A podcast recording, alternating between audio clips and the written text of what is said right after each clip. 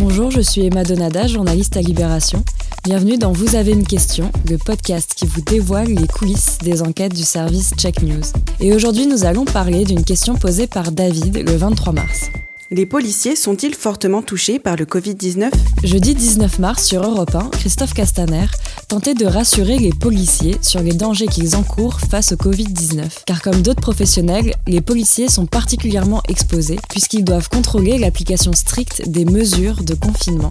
Je veux passer un message de confiance et rassurer les personnels, non, ils ne sont pas en risque. Pourtant, dans plusieurs articles, des policiers ou des porte-paroles de syndicats de police évoquent, je cite, des collègues qui tombent comme des mouches. Notre journaliste Anaïs Condomine contacte un membre du syndicat de police Alliance pour avoir plus d'informations sur le sujet. Bonjour monsieur, je travaille pour, euh, pour Check News, on répond aux questions des internautes et là on a plusieurs questions sur euh, comment les, les, policiers sont protégés en ce moment.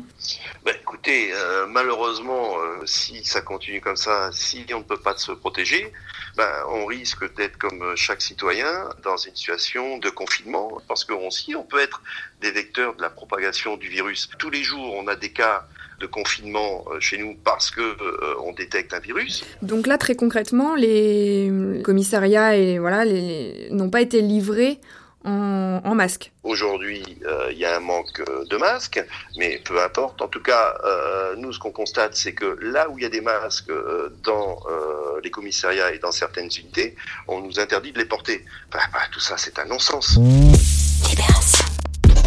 Alors que l'équipe de Check News est toujours en télétravail, Anaïs appelle Cédric Mathieu, le chef du service, pour le tenir au courant de ses avancées. Voilà, donc j'ai eu euh, le, syndicat euh, Alliance qui m'indique qu'effectivement les policiers sont très peu, voire pas du tout protégés. Parce que moi j'ai vu un chiffre euh, hyper spectaculaire, genre 5000.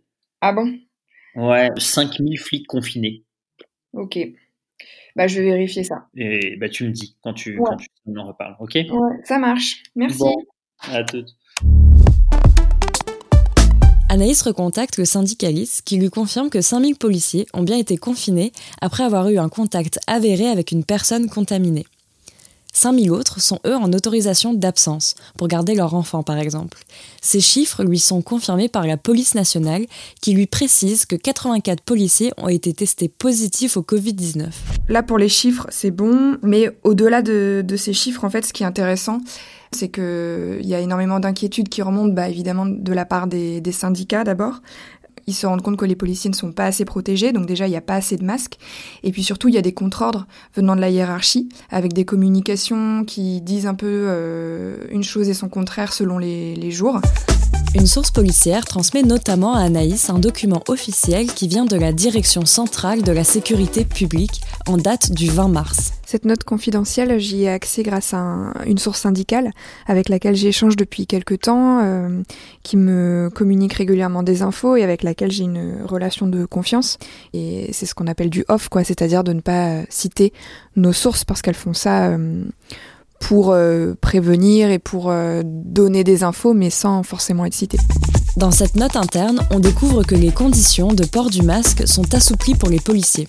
Mesdames et messieurs les directeurs départementaux, sans que le port soit généralisé, lorsque les circonstances de l'action de police l'exigent, le port du masque est autorisé afin de préserver l'intégrité sanitaire des personnels. Mais quelques jours plus tard, la direction générale de la police nationale fait marche arrière, en rappelant que les stocks de masques sont limités. Il n'est donc pas question d'inciter les policiers à les porter systématiquement, et ces allers-retours n'aident pas à clarifier la situation sur le terrain. Ce qui est intéressant en fait, c'est le, le décalage entre les consignes euh, de la police nationale et euh, la réalité sur le terrain. Par exemple, la police nationale euh, me rappelle que voilà, il y a des fiches réflexes pour les fonctionnaires de police et que c'est à eux d'évaluer la situation pour savoir s'ils doivent ou pas mettre des masques et que de toute façon, ils doivent toujours avoir un kit dans leur véhicule de service. Mais en fait, sur le terrain, je viens d'avoir un, témoignage qui vient d'une source policière, qui est une source syndicale, hein, dans les Hauts-de-France, euh, voilà, il me dit en réalité, euh, des masques, on en a très peu. Samedi, on avait un masque par collègue sur le terrain pour les contrôles et rien d'autre.